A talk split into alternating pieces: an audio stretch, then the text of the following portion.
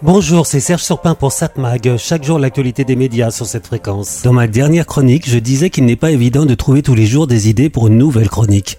Il faut savoir rester tous les jours original.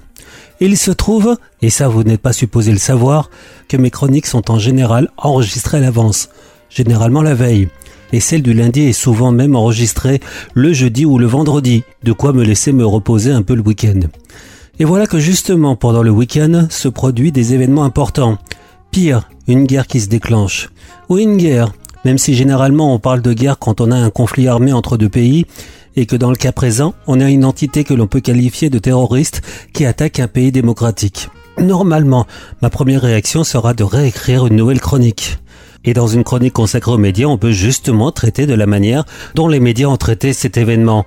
Il se trouve que ce conflit a commencé dans une surprise totale, en tout cas pour presque tout le monde.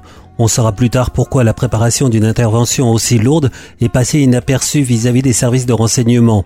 Quoi qu'on commence à en apprendre un peu plus, la chaîne d'information israélienne I24 News affirme que l'Égypte aurait prévenu les autorités israéliennes que quelque chose de gros se préparait à Gaza, information qui n'aurait pas été prise suffisamment au sérieux. Mais certains me répondront qu'il n'est pas encore le temps de la polémique. C'est vrai. Donc le conflit a été une surprise pour tous, et encore plus dans les médias, où l'on affirmait encore récemment que selon les évaluations des services de renseignement israéliens, le mouvement terroriste qui contrôle la bande de Gaza ne veut pas d'une escalade.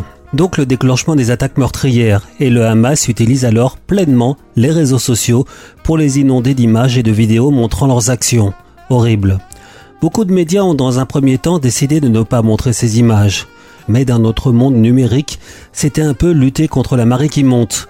La modération des réseaux sociaux, pour ceux qui en ont encore une efficace, a tenté d'effacer ces messages, mais ils ont vite été repris partout. Alors les médias, les grandes chaînes, généralistes ou les chaînes d'information, devaient-ils continuer à cacher ces images? La digue a cédé et beaucoup s'y sont mis, même si, justement, contrairement à ce que font les réseaux sociaux, les grands médias ont flouté les images les plus terribles.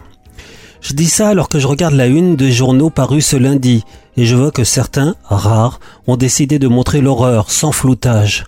C'est le cas entre autres de Libération et du Monde. Ça fait un choc de tomber sur ces unes. Première réaction, pourquoi montrer ça? Puis après réaction, on se dit qu'il faut peut-être montrer, pour comprendre ce qui s'est passé, faire voir. Certains diront que c'est un peu rentré dans le jeu des terroristes, peut-être. Quoique, il est probable qu'ils n'ont pas forcément compris l'impact réel de ces images et tout le mal que cela pourrait faire pour leur combat. Mais revenons à ma chronique, ou ma non-chronique de ce jeudi, déconnectée de l'actualité, où je disais qu'il est difficile de trouver des sujets nouveaux à traiter chaque jour. Je n'ai pas eu le temps d'en enregistrer une autre avant diffusion. Travaillant dans une radio, il a fallu d'abord faire passer l'information. Et vous savez, il est des moments où l'actualité est lourde, très lourde, pour ne pas dire plus. Quand il se passe des événements importants, graves dans le monde, et que l'on travaille dans un média qui propose de l'information, on se dit, d'abord, qu'on est dans l'actualité, dans ce qui fait le monde. On y apporte un tout petit peu, euh, très peu en fait, notre, comment dire, en fait on participe à l'information, on fait notre travail. Et puis au fur et à mesure on en prend plein la gueule, on apprend ce qui se passe, et celui qui est à l'antenne doit annoncer cela. Comment faire? Rester neutre évidemment, mais au fond de nous, c'est pas évident. Certaines informations sont insupportables, mais c'est notre travail. J'évoque ma chronique média, mais je pense à tous ces humoristes qui ont un problème encore pire. Impossible de faire rire dans ces moments. Dans une radio où je travaille, on s'est posé la question, fallait-il maintenir la pastille d'humour? J'ai donné mon opinion, j'ai dit que si l'humoriste est bon, il saura rentrer dans l'émotion. Et c'est ce qu'il a fait comme la plupart des humoristes d'ailleurs, et leur chronique restera certainement dans nos mémoires. Cette mag, l'actu des médias. Bon, cela dit, à voir la télévision ce soir sur TF1, un épisode de la série SWAT. Sur France 3, une série policière, Alexandra Haley. France 5, un magazine de santé. Enquête de santé, les secrets de l'alimentation anti-inflammatoire. M6, recherche appartement ou maison. Ça sera suivi à 22h25 par un documentaire. Stéphane Plaza, voyage avec mon père. Et oui, M6 a décidé de ne pas subir le procès médiatique avant un procès en justice. Éventuel, pas certain. Arte propose un documentaire Paris sportif, les bookmakers raflent la mise. Mais j'aurais tendance à vous conseiller de regarder ce soir France 2 qui propose un documentaire Nous, les ouvriers.